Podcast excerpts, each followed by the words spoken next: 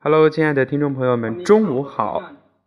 这里是荔枝 FM 八五零幺三，流年在路上。今天是五月十三号，星期一，来关注今天的朝闻天下资讯。打破亚洲纪录，中国队晋级男子四乘两百米接力决赛。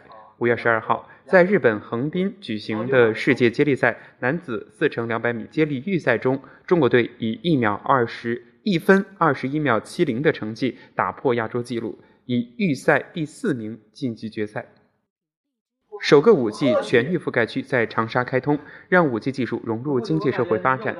央视网消息，五月十号，湖南首个五 G 网络网络全域覆盖区在长沙天心区开通。当地 5G 站址布点一千四百三十二个。与此同时，湖南首个 5G 及人工智能应用场景示范街区建设也正式启动。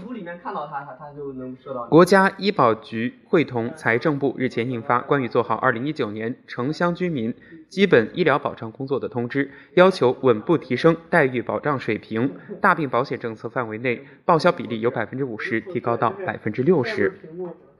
浙江温岭一农用车翻倒致八死九伤，抢救处置正在进行中。浙江温岭市公安局二零一九年五月十二号十三时五十五分接到报警，松门镇一农用车辆在半山腰处发生侧翻。初步统计，事故已经目前造成八人死亡、九人受伤，相关抢救处置工作正在进行当中。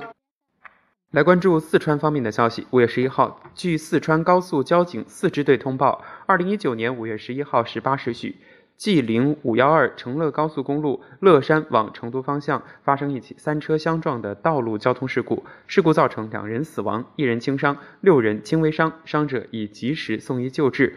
目前事故原因正在进一步调查中。是这样？对，好。我们继续来关注新闻啊！我把这条播完，你就接着播。民以食为天，食以安为先。不过，四川省乐山市乾为县一火锅店为了追逐利益最大化，竟铤而走险加工和使用地沟油，被处罚款一百一十九万元。五月十号，该火锅店老板雷某、员工李某因涉嫌生产销售有毒有害食品罪，被批准逮捕。另一名犯罪嫌疑人被取保候审。目前。该案件正在进一步调查当中。我们继续来关注石家庄方面的消息。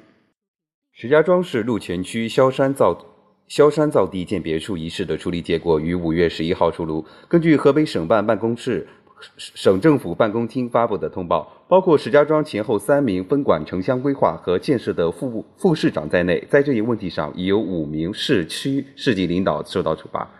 我操，真的是，真的行，对吧？我们继续来。你在干嘛？关注新闻啊！练习识字的能力。新京报记者从北京市公安局海淀分局获悉，资贷资易贷金融信息服务有限公司旗下的小资钱包平台，因涉嫌非法吸收公众存款被立案侦查。警方对包括平台实际控制人在内的八名犯罪嫌疑人采取刑事强制措施。记者注意到，部分手机应用商店并未下架该款应用，仍可下载注册。然而，根据最新报道，经过前期大量调查取证工作，五月九号，海淀公安分局对小资钱包平台实际控制人潘某、法定代表人李某等八名犯罪嫌疑人采取刑事强制措施。目前，乘联会公布了二零一九年四月乘用车销销量数据，数量显示，四月全国狭义乘用车零售销售达一百五十点八万辆，同比下滑百分之十六点九。环比下滑百分之十三点三，十三点八，已经跌至二零一五年同期水平。日系品牌成为四月乘乘用车市场的赢家，东风日产、广广汽本田、一汽丰田、东风本田四家跻身前十。果然还是要练习的哈。